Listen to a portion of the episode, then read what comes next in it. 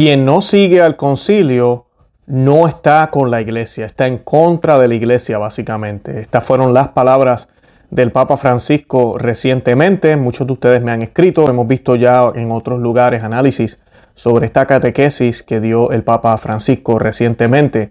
Y hoy yo les voy a estar compartiendo el texto completo de lo que él dijo para no sacarlo fuera de contexto y ver lo positivo y lo negativo de este, de este argumento que el Papa Francisco está haciendo. Eh, qué está mal y qué está bien o qué está correctamente dicho y qué está incorrectamente eh, dicho.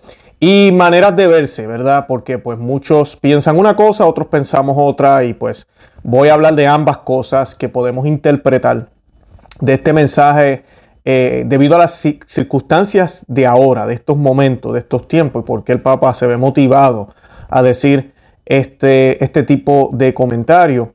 Además de eso, les voy a estar compartiendo eh, una entrevista que tuve con el arzobispo eh, Atanasio Snyder, donde él discute el Vaticano II. Vamos a hablar de eso también para que puedan ver cuáles son los puntos que eh, se, está, se están dialogando por décadas, se ha estado dialogando y todavía se dialoga y se pide aclaración. El Vaticano ya ha dado aclaraciones múltiples veces de algunos de ellos, pero todavía hay mucha confusión y ustedes saben el desastre que hay después del concilio. ¿Por qué está pasando eso?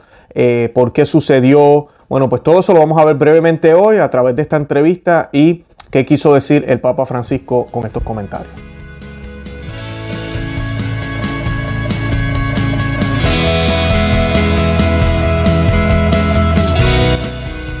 Bienvenidos a Conoce, Ama, Vive tu Fe. Este es el programa donde compartimos el Evangelio y profundizamos en las bellezas y riquezas de nuestra fe católica.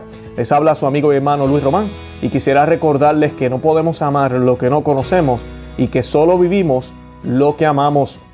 En el día de hoy les voy a estar leyendo el, pedazo donde eh, el Papa está hablando, del, el pedazo de lo que él dijo, ¿verdad? Que eh, habló sobre esto, sobre que el concilio es el magisterio de la iglesia. El concilio es el magisterio de la iglesia y que el que no sigue el concilio está prácticamente fuera de la iglesia. En un sentido sería el primer anatema, anatema que escuchamos por décadas, ya que la iglesia ya no, no dice anatema, nunca más pareciera.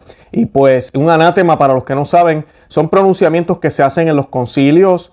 En los concilios se daba, se, se declaraban unas cosas y luego se hacían unos anátemas. sea, se decía, por ejemplo, el que diga que el hijo eh, de María no es el hijo de Dios, sea anátema, por ejemplo, ¿verdad? Ese es uno. Entonces, una manera de ver a veces la teología o lo que la iglesia enseña es a través de los anátemas.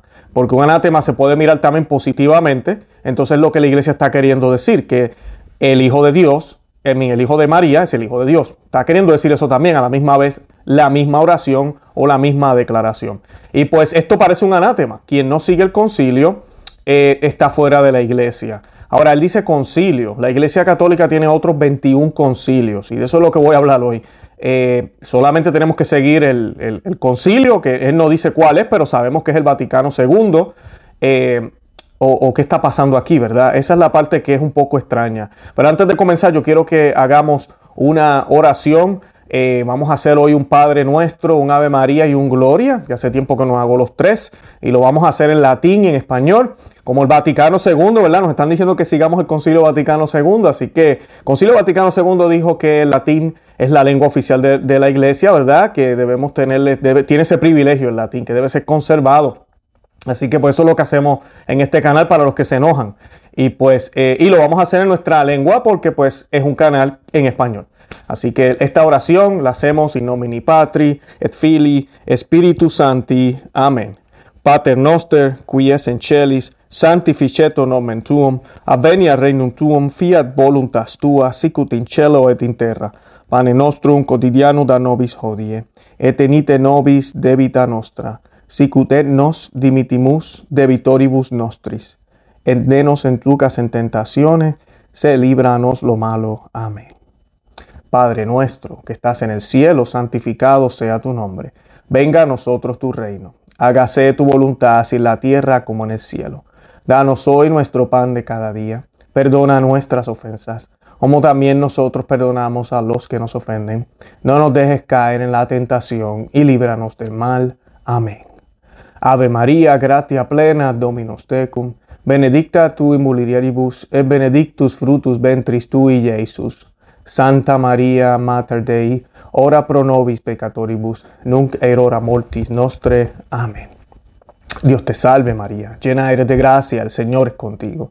Bendita tú eres entre todas las mujeres, y bendito es el fruto de tu vientre Jesús. Santa María, Madre de Dios, ruega por nosotros pecadores, ahora y en la hora de nuestra muerte.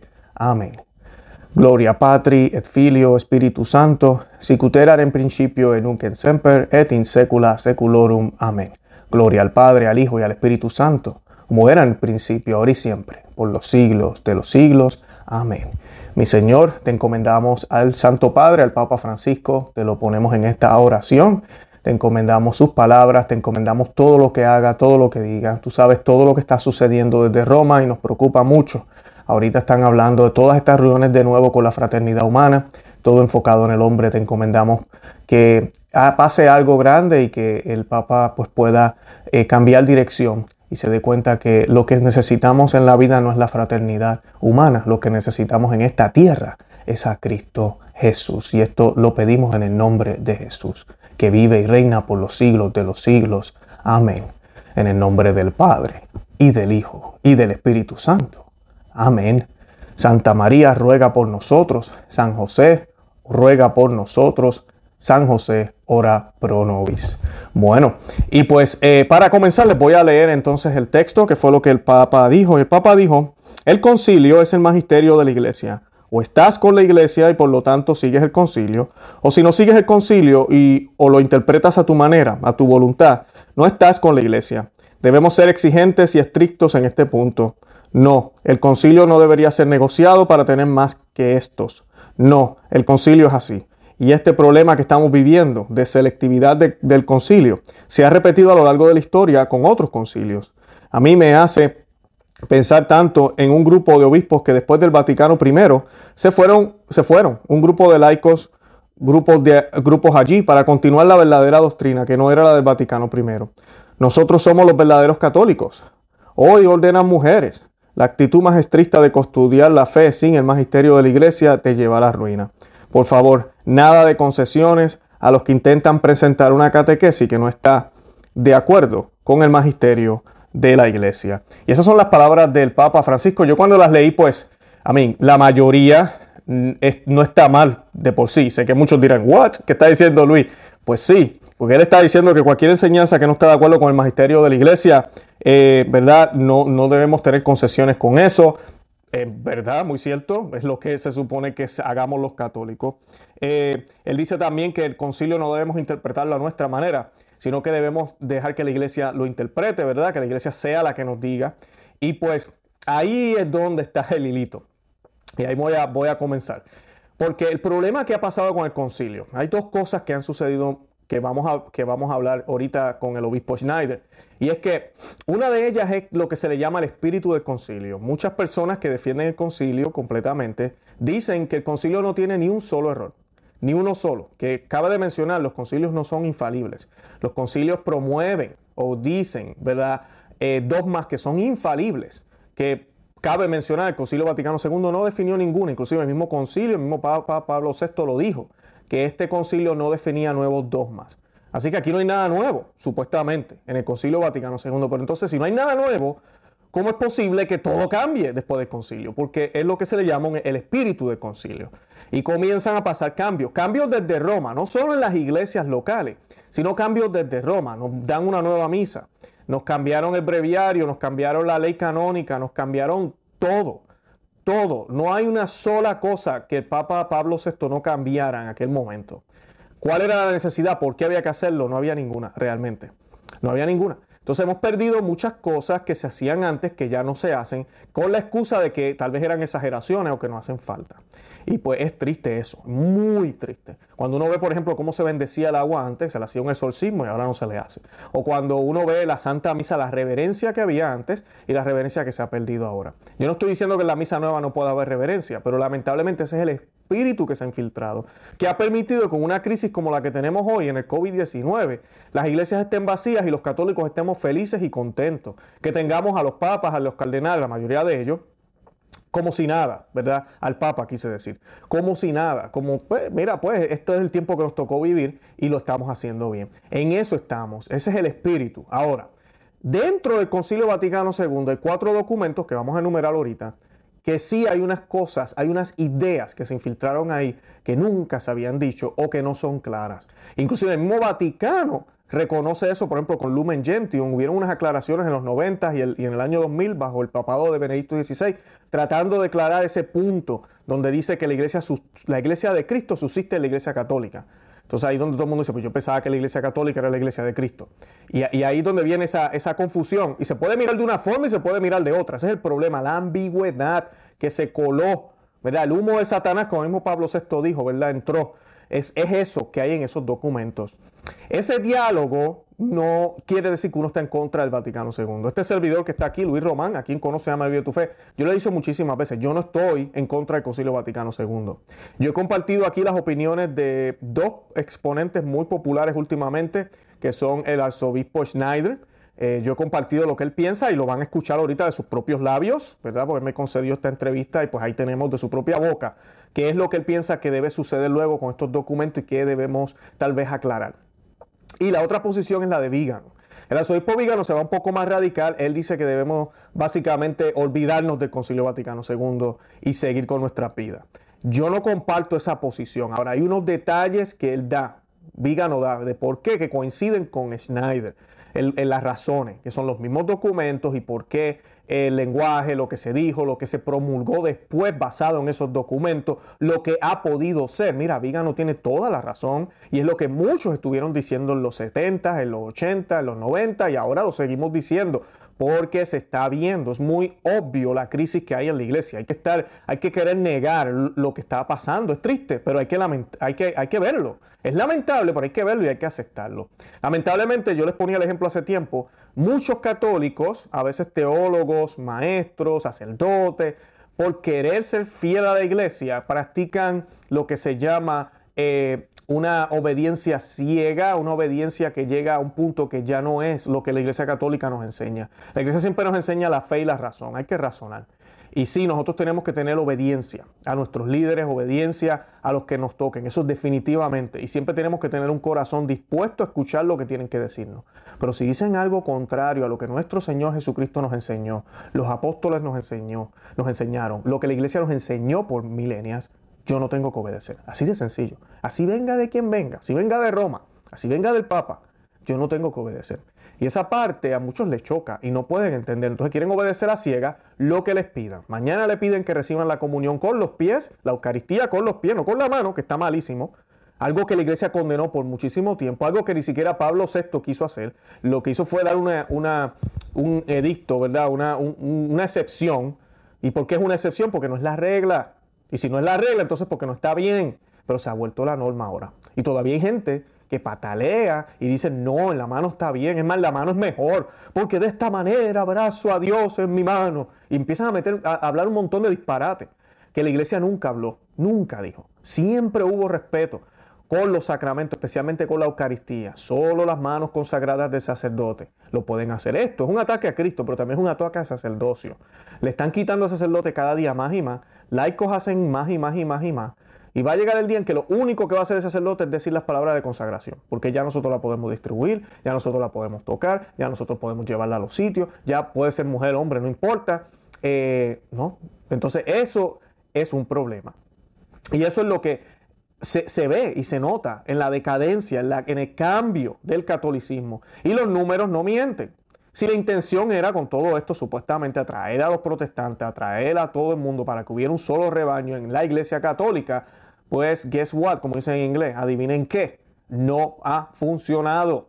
No ha funcionado. Si esto fuera una compañía de ventas y creamos un nuevo producto hace 60 años y lo empezamos a promover y a promover, nos olvidamos del producto viejo y ahora menos personas compran nuestros productos. Hace rato la, forma, lo, que dicta cualquier tipo de regla en economía y en finanzas y en negocio es que, mira, tenemos que ir al producto anterior. No podemos seguir haciendo esto. Pero la Iglesia Católica se ha emperrado en seguir con esto. Eh, bueno, los líderes, no la Iglesia Católica, los líderes. Entonces hay un problema con esto. Y, ahorita se están viendo los frutos. La falta de fe que nosotros tenemos en esta crisis del COVID-19 es, es, increíble. Increíble. La gente tiene más fe en la vacuna que en la Eucaristía. Tienen miedo de ir a la misa. Y si van a la misa van casi con un traje de astronauta porque se van a morir. No quieren tocar el agua bendita porque me puedo morir. O sea que ya nada tiene poder, los sacramentos no nos protegen, nada de eso sirve, ni los sacramentales, nada de eso sirve. Servía antes, pero ahora no. Ahora no. Y en el nombre de supuestamente el amor al prójimo, no vamos a darle la gloria a Dios. No vamos a hacer lo que realmente es más importante. Porque primero yo amo a Dios y después amo al prójimo. No es a la inversa. Pero lamentablemente eso es lo que estamos viendo. Entonces, este tipo de ideas comienzan después de esto. O sea que esos documentos dieron luz verde a este tipo de cosas que sucedieron luego del concilio. Muchos comparan el concilio, y esta comparación es, alarmante, pero tiene un sentido, con, con casi la revolución francesa dentro de la iglesia. Fue la revolución de los modernistas pudieron hacer lo que siempre quisieron hacer, que era tener una liturgia ah, con lengua vernacular, cambiar las cosas como eran. Y yo no voy a decir que todos los cambios fueron malos, hubieron cosas que sí, ok, han dado fruto. Los laicos, mira, podemos hacer, por ejemplo, yo estoy haciendo estos videos, que yo tengo el apoyo de mi, de mi párroco, tengo el apoyo de, de algunos obispos y sacerdotes, no es que lo estoy haciendo así por mi cuenta, pero el hecho de que, de que lo podamos hacer antes era un poco más difícil, eso es muy cierto hubieron unas cositas aquí y allá que tal vez fueron buenas, pero muchísimas han sido desastrosas. Por eso yo creo que no, no es que nos tengamos que deshacer del concilio, pero definitivamente tiene que haber una discusión, una discusión seria, no simplemente puntos de vista, una discusión seria, tal vez otro concilio, tal vez eh, un sínodo dedicado a esto, a aclarar esto. Claro, el problema que tenemos ahora es que los modernistas ocupan todas las sillas de poder. Yo no creo que sea buena idea que eso suceda ahora. Pero pues ahí vamos. Y el Papa lo que dice aquí, él habla de eso, de la interpretación. Ahora, ¿qué interpretación le están dando? Él, sabemos que la interpretación modernista nadie la condena. Pero cuando se trata de interpretación tradicional, ahora ustedes son demasiado. Ahí mismo menciona aquí, dice que, oh, ahora ordenan mujeres, nosotros somos los verdaderos católicos, pone esa frase. Esa, esa parte, nosotros somos los verdaderos católicos, eso yo no lo he dicho nunca y creo que está muy mal. Yo he escuchado tradicionalistas decir eso, personas que, que, viven el, el catolicismo y dicen, nosotros somos los verdaderos. No, cuidado. Cuidado porque eso puede ser soberbia. Nosotros no podemos asumir que somos los mejores y estamos en lo que... No, nosotros todos los católicos somos católicos. A mí no me gusta usar los términos tradicionales, modernistas, no me gusta. Católicos somos católicos y pertenecemos a una sola iglesia. Pero sí es cierto, dentro de la iglesia hay una izquierda y una derecha. Y últimamente esto se ha manifestado o se nota cada, cada vez más. Y la batalla entre ambos eh, se nota muchísimo. Y ha, y ha comenzado mayormente después del concilio. El problema es este. Y es lo que se le olvida al Papa. Es que no hay un solo concilio. El Papa dice, y aquí es donde está el problema, el concilio es el magisterio de la iglesia. No, el concilio no es el magisterio de la iglesia, el concilio es parte del magisterio de la iglesia. Y lo que el cardenal Müller, el cardenal Sara, usualmente ellos dos son los más que han promovido esto, y también el cardenal, ah, a mí disculpen, el arzobispo eh, eh, Schneider, es que se supone que todo documento se lea a la luz de la escritura y que si hay algún tipo de pasaje conflictivo, contradictorio, dudoso, entonces tenemos que irnos para atrás. El problema con los modernistas es que los modernistas son muy progresistas y ellos se quedan con lo último. Por ejemplo, ahorita mismo, los papólatras que siguen a Francisco, no todos, pero los que son bien papólatras, no quieren escuchar ni siquiera de Juan Pablo II. ¿No? Porque para ellos lo que vale es lo que se dice ahora. Y eso es una manera errónea de mirar el magisterio de la iglesia. Tú no vas con el último papa. Tú escuchas al último papa, el que está vivo, escuchas a tu obispo, a tu sacerdote, pero ese magisterio está, tiene que estar atado al magisterio perenne, al magisterio que siempre ha estado. Entonces están los concilios, están los sinos, todo eso se va mirando. Cada cual tiene un peso distinto. Eh, pero todo se va mirando. Si tengo una duda, yo voy para atrás. Si tengo otra duda, voy para atrás. Si yo sigo yendo hacia atrás, ¿qué dijeron antes? ¿Qué se decía antes? ¿Qué dijo el doctor de la iglesia? ¿Qué dice la ley canónica? ¿Qué dice tal concilio? Sigo y sigo y sigo. Voy a llegar a dónde? Voy a llegar a la raíz. Y la raíz es Cristo. Cristo es la raíz. Inclusive esta regla aplica al Antiguo Testamento. Para nosotros Cristo, él mismo se lo dice, Cristo es el principio y el fin. La historia no la podemos mirar como, como una línea. Él es el principio y el fin. Cuando Jesús se hace hombre, comienza todo de nuevo. Comienza todo de nuevo. O sea que para antes de Jesús, en términos de historia, todo lo que yo voy a mirar, como el Antiguo Testamento, lo voy a mirar a la luz de Cristo. Aunque históricamente, ¿verdad? en términos de números y nuestra naturaleza, pareciera que Él vino después. Pero no, Él no vino después, siempre ha estado. Ahora que se ha manifestado en la historia, todo comienza de nuevo. Entonces yo tengo que mirar el Antiguo Testamento también a la luz de Cristo. Es lo que nos dicen los padres de la iglesia. Si no, me voy a volver loco y no lo voy a entender. ¿Verdad? Voy a pensar que está errado o voy a caer en el error que cayeron muchos de los primeros obispos en los primeros siglos que decían que no se incluyeran los libros del Génesis, los libros de, del Antiguo Testamento en la Biblia, en el canon de la Biblia, porque eso ya, eso no importa ya. No entendían. Y es importante, sí, claro que sí, hay que verlo a la luz de Cristo. Cristo está presente en el Antiguo Testamento, muy clarito, si lo vemos así. Entonces lo mismo sucede con los concilios. No podemos pensar que solo el concilio, cuando el Papa dice concilio es el magisterio, solo el concilio Vaticano II. Porque lo gracioso de esto lo mencionaba al principio. A nadie le gusta el latín, la gente se enoja. Muchas personas que lamentablemente han sido criados muy modernistas, no les gusta el latín. Uy, no, el latín. Bueno, el Concilio Vaticano II dice que ese lenguaje, lengua tiene que tener prominencia. Cantos gregorianos y música litúrgica lo menciona también el Concilio Vaticano II. Lo dice muy claro. Así que si vamos a seguir el concilio como supuestamente el magisterio, el magisterio con M mayúscula, entonces, pues mira, ¿qué pasó con todo eso? No lo estamos siguiendo. No lo estamos siguiendo. Y, si, y, en ese detalle, ¿verdad? Cuando él habla de esto, de que tenemos que interpretarlo, esto debería aplicar a ambos lados, modernistas y progresistas, y, y también a los tradicionalistas. A todos, debemos interpretarlo bien, debemos interpretarlo correctamente, correctamente, y defender, se supone que la iglesia no cambie por un concilio, las enseñanzas son las mismas. Lo que cambia es la manera en que tal vez llevamos el Evangelio, la manera en que entendemos dependiendo, y no que entendemos, sino que aplicamos el Evangelio a los problemas de ese momento. Pero la manera en que lo vivimos es la misma. La manera en que lo presentamos tiene que ser la misma, no puede cambiar porque Cristo no cambia. Él lo dijo, mis palabras no pasarán. Así que ese es el problema que yo veo y pues con esta frase de que el concilio es el magisterio, nunca en el pasado se escuchó decir el concilio de Trento es el magisterio para aquella época. No, el concilio de Trento surgió por la reforma, bueno, no reforma, por, los protestantes, por la herejía de los protestantes. Fue una respuesta.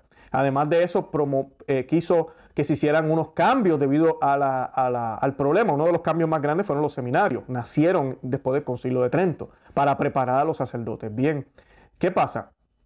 Nadie dijo, ok, olvídense de los otros concilios porque para ese tiempo no había seminario. Ya eso no vale. No, al contrario. E inclusive el concilio Vaticano II, y yo tengo aquí la, la, eh, la constitución dogmática de la iglesia, la tengo en inglés, pero Lumen Gentium dice al principio que ellos continúan con las enseñanzas de los concilios anteriores y que no pretenden proclamar nada nuevo.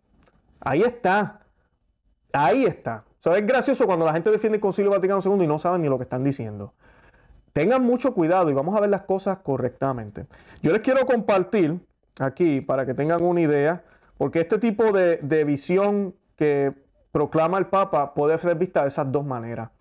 Yo creo que es más de la otra. Yo creo que lo que él busca es detener esto de los tradicionales que están mirando y, chequeando lo que está haciéndose mal. Que eso me parece bien hay que mirarlo. Personas como el cardenal Sara lo hacía mayormente en el pasado, ya está como más calladito. Cardenal Müller lo hace constantemente. Cardenal Burke eh, lo hace el obispo Schneider, el arzobispo Vígano, con todo lo que se está viendo. Porque si tú me vas a decir a mí ahora que algo que la iglesia decía antes ahora es malo, pues aquí hay un problema. Tenemos que discutir y hablar de esto, que los divorciados ahora pueden comulgar o que la pena de muerte es mala. No hay ningún tipo de circunstancia para hacerla, cuando la iglesia siempre la defendió como algo moral. Entonces hay un problema.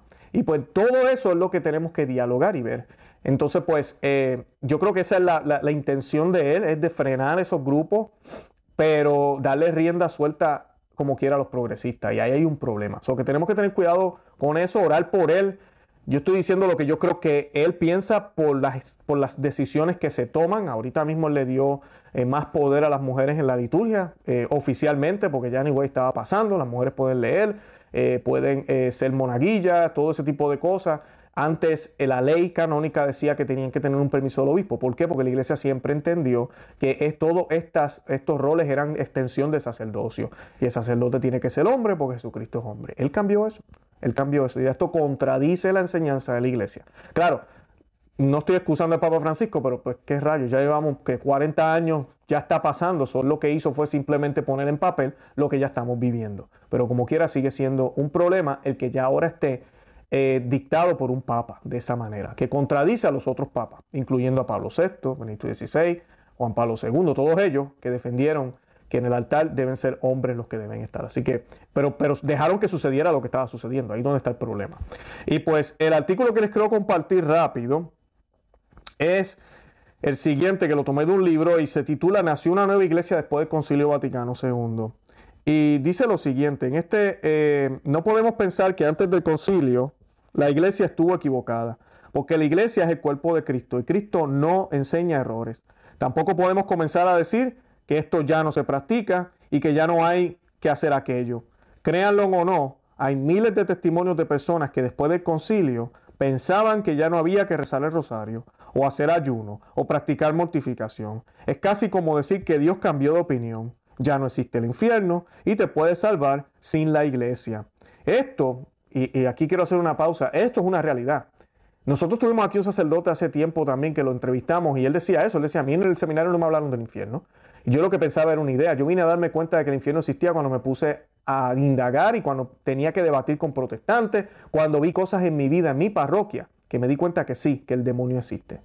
Y pues eh, todas estas malas interpretaciones han surgido porque no hemos interpretado los documentos del Concilio Vaticano II a la luz del magisterio de la Iglesia.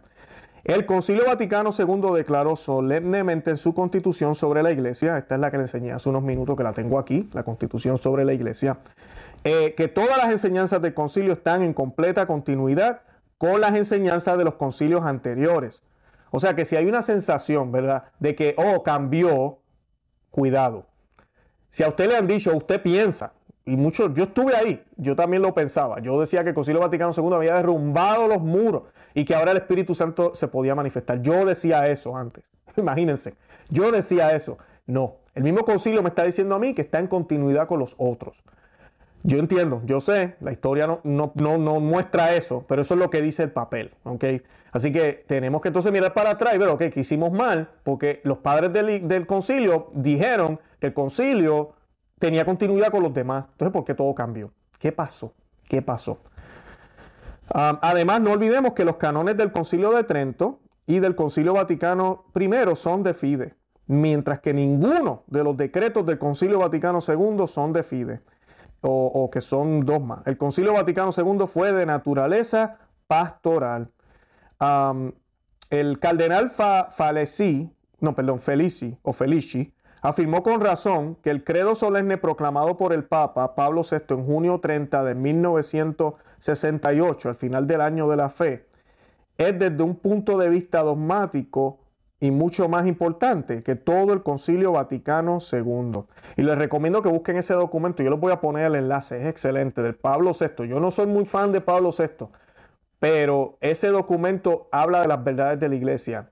Y es formidable que él eh, diga todo eso después del concilio. No sé si fue esa intención de decir, espera un momento, yo creo que en el concilio se dijeron estas cositas aquí y allá, yo voy a, yo voy a decir esto. Lamentablemente a eso no se le da importancia, nos quedamos en el concilio. Los modernistas nos llevan al concilio solamente. Las aclaraciones no se hablan. Lo que se dijo después no se dice. Nos quedamos más en el concilio solamente. Y como la gente no lee el concilio, porque lamentablemente tú y yo como católicos somos vagos, somos, tenemos que ponernos a leer, nos engañan. Nos engañan. Y no, es que desde el concilio ya no hay que hacer la misa en latín. O es que desde el concilio ya no hay que hacer el rosario. Desde, no, mortificación, eso era antes. Ya nosotros no hacemos eso. Desde el concilio y nada de eso está en el Concilio Vaticano II. No, en el Concilio de Dios usa velo. ¿Dónde en el Concilio Vaticano II dice que las mujeres no deberían usar velo? ¿Dónde? Que deberían renunciar a ese papel tan bonito de adorar a Dios de esa forma y que la misma Biblia expresa que se debe hacer en el, en el caso de las mujeres. O sea, no está, pero eso es lo que todo el mundo piensa, que después del Concilio Vaticano II todo eso se quitó, todo eso cambió. No, no está ahí. No está ahí. Ni siquiera el Concilio Vaticano II pidió una nueva misa. Ni siquiera eso sucedió. Así que hay que tener eso en mente también para darnos cuenta que fue lo que sucedió luego, que es lo que les estaba mencionando. Um, por lo tanto, aquellos que quieren interpretar ciertos pasajes en los documentos del Vaticano II como si contradijeran implícitamente las definiciones del Vaticano I o del Concilio de Trento. Deberían darse cuenta de que incluso si sus interpretaciones son correctas, los canones de los concilios anteriores invalidarían estos supuestamente contradictorios pasajes del Concilio Vaticano II, porque los primeros son de fidei, el último no. Debe destacarse que cualquier conflicto de este tipo sería, por supuesto, aparente y no real. Esto es del libro Dietrich von Hildebrand de Charitable Anatema. Y pues eh, e-, es importante eso porque las personas piensan que lo que se dice último es lo que cuenta. No necesariamente. Hay, hay declaraciones de la iglesia que son dogma y hay declaraciones que no lo son. Una de las cosas que la gente no entiende es que los papas cuando hablan, no todo lo que dicen es dogma o infalible. Los protestantes nos acusan a nosotros de creer eso. Y eso nos convertiría en una secta, que seguimos al papa y no a Cristo. No, Cristo nos dejó las enseñanzas y están claras en el Evangelio y son infalibles. Yo no tengo que seguir nada más. El Papa es una de las herramientas que el Señor dejó esa, esa oficina para mantener la unidad de la iglesia y proteger esa doctrina que nos dejó Él. Eso debe ser. Y lo que Él dice todos los días en su homilía o los miércoles en la catequesis o lo que sea, no es infalible. Es de ayuda y debemos estar atentos, pero no es infalible. No lo es. Así que eso tenemos que tenerlo claro en nuestra mente. Las afirmaciones singulares deben ser consideradas en unidad con la enseñanza global del concilio. No podemos tomar una sola frase y sacarla de contexto. Las enseñanzas del concilio deben ser leídas a la luz de la tradición completa y del magisterio constante de la iglesia. Y las afirmaciones individuales siempre deben ser comprendidas en vínculo interior con la integridad y globalidad de la doctrina de la fe católica, en, el presupuesto de las enseñanzas del concilio Vaticano II, así como las de cualquier otro concilio. No lo son todo, sino la parte de un todo, es decir, de la totalidad invisible de la fe católica. Y esa parte es donde yo creo que el Papa se equivoca al decir que el concilio es el magisterio. No, el magisterio no es el concilio, son todos los concilios, son las encíclicas, son los escritos de los padres de la iglesia, son los canones, las leyes canónicas, bueno, todo lo que la iglesia nos ofrece. Ese es el magisterio completo, no solo el concilio. Ahora, una cosa es decir, si tú estás en contra de un concilio, te sales de la iglesia. Muy cierto, eso también es muy cierto. Nuestro deber como católicos, y tenemos que tener mucho cuidado al decir, yo no sigo el Concilio Vaticano II, yo creo que no hay papa, pues usted se está separando de la iglesia. Y esa no es la posición de nosotros aquí en Conoce, a Vive tu Fe. Aquí en Conoce, a Vive tu Fe queremos que la verdad siempre salga a la luz. ¿Y quién es la verdad? Cristo. Si hay ambigüedad. Si hay confusión, necesitamos claridad. Y esa claridad no está llegando desde Roma, no desde ahora, desde Francisco, desde hace décadas. Entonces tenemos, en algunos aspectos, no en todos, tenemos que hacer algo con esto. Tenemos que hablar de estos temas. Entonces, cuando uno habla de estos temas, oh, tú estás en contra del Concilio Vaticano II. No, yo no estoy en contra del Concilio Vaticano II. Yo quiero claridad. Porque mira lo que ha sucedido desde ese punto de partida, desde ese concilio. Pero eso no quiere decir que el concilio es malo en su naturaleza, o que el concilio no es católico, o que no tenemos que seguirlo.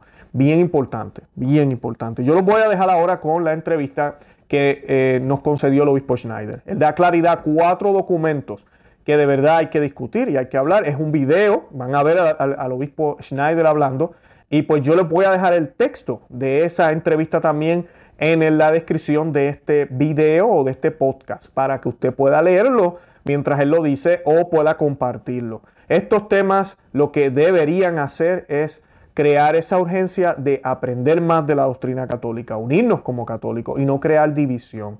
El hablar de estos temas no es crear división como muchos nos quieren acusar, al contrario, lo que queremos es unidad. Porque si hay confusión, entonces unos lo van, van a creer de una forma, otros van a creer de otra. Unos van a adorar y a venerar a Dios de una forma y otros la van a hacer de otra. Unos van a recibir los sacramentos de una manera y otros de otra. Y no puede ser que la verdad sean múltiples verdades. La verdad es una. O sea que van a haber personas dentro de la iglesia que van a estar en división por culpa de la confusión, aunque parezca que hay tranquilidad y paz. O sea que a veces cuando hay estas discusiones parecerá más el revuelo que si no las hubieran, pero al final del día estas discusiones nos llevan a la unidad plena, que es la verdad. Bueno, yo los dejo ahora con la entrevista, les invito a que se suscriban al canal, no se olviden de eso, que le den me gusta al video, sé que ha sido largo el programa, el, corto que les voy a dejar ahora no es tan largo, para que puedan eh, eh, suscribirse al canal y no perderse ningún tipo de ninguno de los videos. Asegúrense en que están suscritos.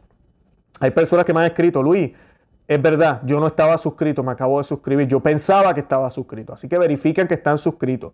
Y además de eso también, compártalo en todos los medios sociales, en Facebook, Instagram, en Twitter, en, bueno, en todos los medios, en Telegram, en todos los medios para que más personas se beneficien de este programa. Una vez más, sigamos orando por el Papa Francisco. Tenemos Papa, eh, pero hay que orar por él. Hay que orar por él porque hay mucha confusión, hay un dime directo aquí que no es, no es positivo ni bueno para la Iglesia Católica y seamos fieles a todas las enseñanzas de la Iglesia, a todos los concilios, del magisterio de la Iglesia Católica, todo lo que la Iglesia se ha pronunciado, no a uno solo. Bueno, en verdad los amo en el amor de Cristo como siempre. Oren por mí y aquí los dejo con la entrevista del arzobispo Atanasio Schneider. Dios los bendiga. El tema es uno bien controversial, Vaticano II. Um, usted ha sido muy eh, elocuente hablando muchísimo sobre este tema. Eh, eh, le hice la pregunta, la, pregunta dice, ¿qué documentos o constituciones del Concilio Vaticano II deberían ser considerados para revisión y por qué? Por medio del Concilio Vaticano II, la Iglesia empezó a coquetear con el mundo y a manifestar un cierto complejo de inferioridad respecto al mundo.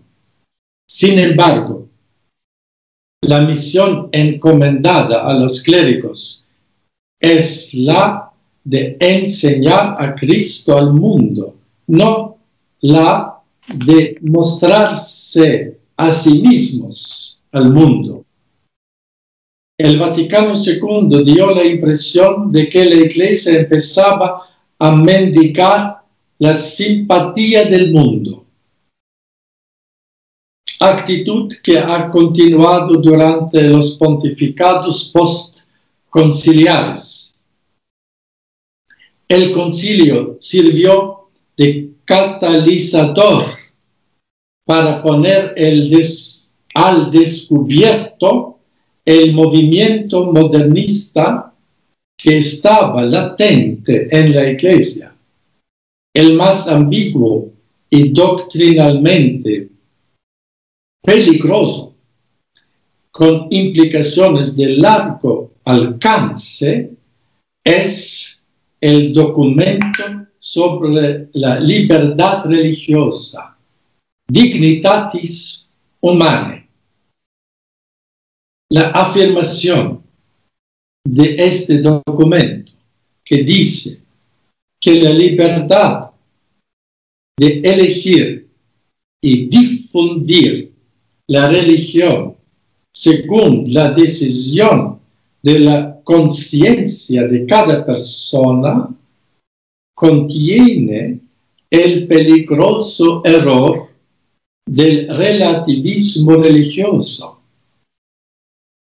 es decir, el principio de la diversidad de religiones que Dios quiere positivamente, porque lo que es un derecho de la naturaleza, Dios mismo lo quiere positivamente. Es por eso que Papa Francisco dijo en su vuelo de regreso de Abu Dhabi que la declaración del documento de Abu Dhabi sobre la diversidad de religiones querida por Dios no se aleja ni un milímetro de la declaración del Concilio Vaticano II. Palabras de Papa Francisco. La afirmación de que la libertad de elegir y difundir la religión según la decisión de conciencia de cada persona sería cierta si se refiriera a la única religión verdadera. Es decir, si se transfiriera a la religión católica solamente. El derecho natural de libre albedrío de la persona humana consiste solo en la elección de lo que es moral y intelectualmente bueno, a saber, la elección de la virtud y de la única religión verdadera, no simplemente de una divinidad suprema. Como dice el documento Dignitatis Humanae, número 4. Ahora bien, el mismo abuso del libre albedrío en elegir el mal, pecado, o en elegir el error, una religión falsa, jamás es querido de modo positivo por Dios. De ahí que la elección de un pecado o de un error como una religión falsa jamás puede ser la expresión de un derecho natural. Tengo el derecho natural de hacer el bien y de conocer la verdad. Y la verdad es la religión católica. Tengo derecho natural solamente a la verdadera religión. No toda religión puede ser el objeto de este derecho por naturaleza. No tengo ningún derecho por naturaleza a adorar a los ídolos. La práctica de la iglesia después del concilio, con los diálogos ecuménicos y interreligiosos, contribuyeron a un relativismo doctrinal, sobre todo en los concerniente a la exclusividad de la salvación a través de Cristo y de su iglesia. Los encuentros interreligiosos celebrados en Asís por el Papa Juan Pablo II contribuyeron en gran medida a un mayor crecimiento y extensión del indiferentismo religioso y a generar una opinión, incluso dentro de la iglesia, de que todas las, religiones son en última instancia iguales. Los encuentros interreligiosos celebrados en Asís tienen sus consecuencias lógicas en el documento interreligioso de Abu Dhabi, firmado por el Papa Francisco, que dice que, cito, el pluralismo y la diversidad de religión, color, sexo y lengua son expresión de una sabia voluntad divina. Hmm. citación. En la novela apocalíptica con el título Juana Tabor 666, escrita en 1942 por Gustavo Adolfo Martínez Subiría, alias Hugo Bast, novelista argentino y católico devoto, uno de los principales protagonistas de la novela, Fray Simón, sacerdote religioso de Buenos Aires, se afana con todas sus fuerzas por llegar a ser papa. Encontrándose en su celda monástica en Buenos, Buenos Aires pronuncia este soliloquio, cito de, de esta novela. Este fray Simón dice, mi misión es reconciliar al siglo con la religión en el terreno dogmático, político y social. La iglesia de hoy no es sino el germen de la iglesia del porvenir. Iglesia que tendrá tres círculos. En el primero cabrán católicos y protestantes. En el segundo, judíos y musulmanes.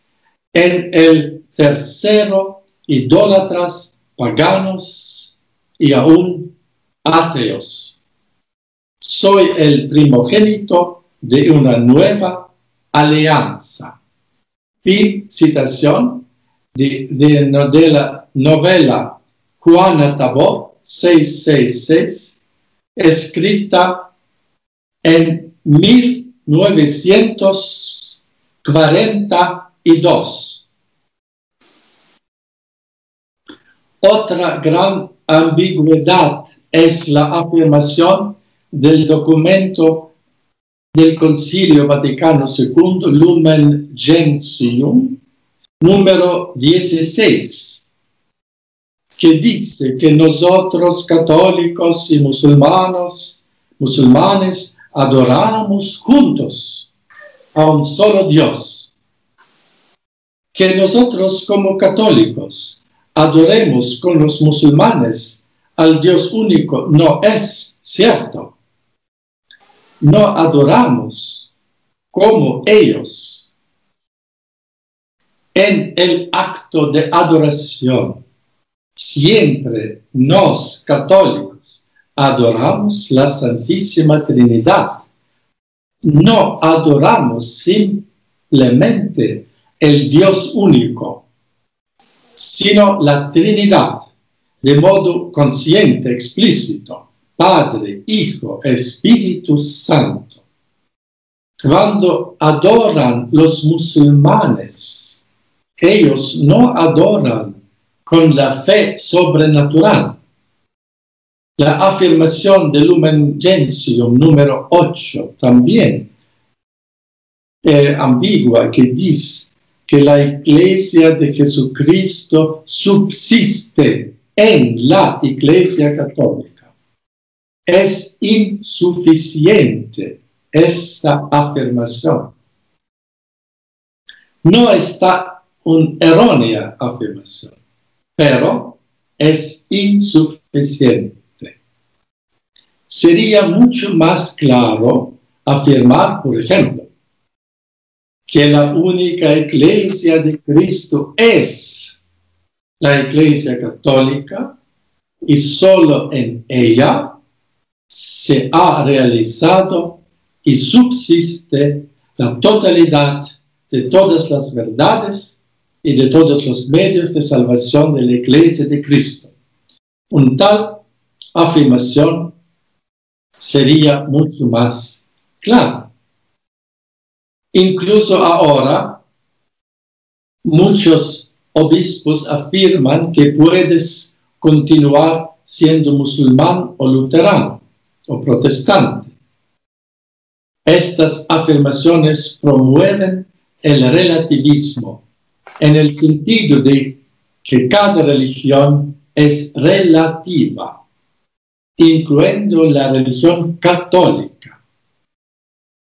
Después, el documento conciliar Nostra Etate sobre las religiones no cristianas también contiene ambigüedades con consecuencias de gran alcance en la dirección del relativismo religioso. El propio Papa Benedicto XVI señaló las debilidades de este documento conciliar, diciendo, cito Papa Benedicto, este documento habla de, de las religiones solo de un modo positivo, ignorando los aspectos enfermizos y distorsionados de la religión. Palabras de Papa Benedicto XVI. Cuando se trata de cuestiones relacionadas con el Concilio Vaticano II y sus documentos, por una parte, hay que evitar interpretaciones forzadas o la actitud de la cuadratura del círculo. Y por otra parte, tener todo el respeto debido y el sentido de la iglesia. La aplicación, pero, de la, del principio de la hermenéutica de la continuidad no puede usarse a ciegas para eliminar incuestionadamente cualquier problema evidente. De hecho,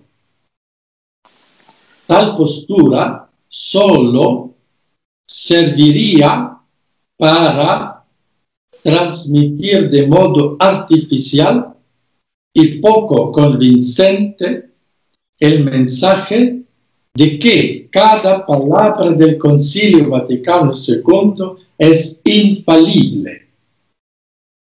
Semejante método violaría la razón, la evidencia y la honestidad y no haría honor a la Iglesia porque antes o después, quizá después de 100 años, la verdad saldrá a la luz. Hemos de evaluar y estimar todo lo que es real y verdaderamente bueno en los textos del concilio, sin cerrar los ojos, sin verlo de una manera irracional y deshonesta, sin pasar por alto lo que es objetiva y evidentemente ambiguo y hasta erróneo en algunos de los textos. Estoy convencido de que la Iglesia hará esto de manera contundente, como lo hizo en tiempos de graves crisis doctrinales y morales a lo largo de los últimos dos mil años. La Iglesia después de esta crisis hará la claridad de estas ambigüedades. Sin duda, enseñar con la claridad las verdades del depósito divino de la fe, defender a los fieles del veneno del error y conducirlos por un camino seguro a la vida eterna, pertenece a la misma esencia de los ministerios instituidos por Dios del Papa y de los obispos. Hay que recordar siempre que los textos del Concilio Vaticano II no, no son la palabra inspirada de Dios, ni son juicios dogmáticos definitivos, ni declaraciones infalibles del magisterio, porque el mismo concilio no tuvo esta intención de hablar en un modo falible y definitivo. La llamada universal a la santidad, por ejemplo, el papel de los laicos en defensa y testimonio de la fe, la familia como iglesia doméstica y la enseñanza referida a Nuestra Señora como Madre de la Iglesia, que yo considero como las aportaciones verdaderamente positivas y duraderas del Concilio Vaticano II. Excelente. Su excelencia, gracias. De verdad que en estos tiempos de confusión es bueno entender de dónde vienen estos problemas y cómo hemos llegado hasta acá. Y pues definitivamente esas sugerencias que usted da con su sabiduría, su conocimiento y su autoridad también, ojalá eh, sean escuchadas. usted no es el único, varias personas lo han hecho y estaremos pidiéndole al Señor porque sabemos, como dice usted, tal vez en 100 años la iglesia volverá a reunirse y evaluarán toda esta crisis y harán enmiendas y vendrán, traerán claridad estos documentos. Su excelencia, si no tiene nada más que añadir, yo le voy a pedir que nos dé la bendición y con eso pues cerramos el programa. Con mucho gusto. Dominus vobiscum. Ecco spiritu tuo. Et benedictio Dei omnipotentis, Patris, et Filii, et Spiritus Sancti descendet super vos, et maniat semper. Amen. Amén. Sea alabado nuestro Señor Jesucristo. Sea por siempre alabado. Amén. Bendito sea Dios. Gracias, eh, eh, Monseñor, Su Excelencia, por el tiempo. Y de verdad que estaremos orando mucho por usted. Vamos a colocar para los que están viendo el programa algunas informaciones de, de Su Excelencia. Búsquenlas ahí en la descripción para que puedan conocer un poco más de él. Una vez más, eh, Su Excelencia, gracias. Que el Señor lo bendiga siempre.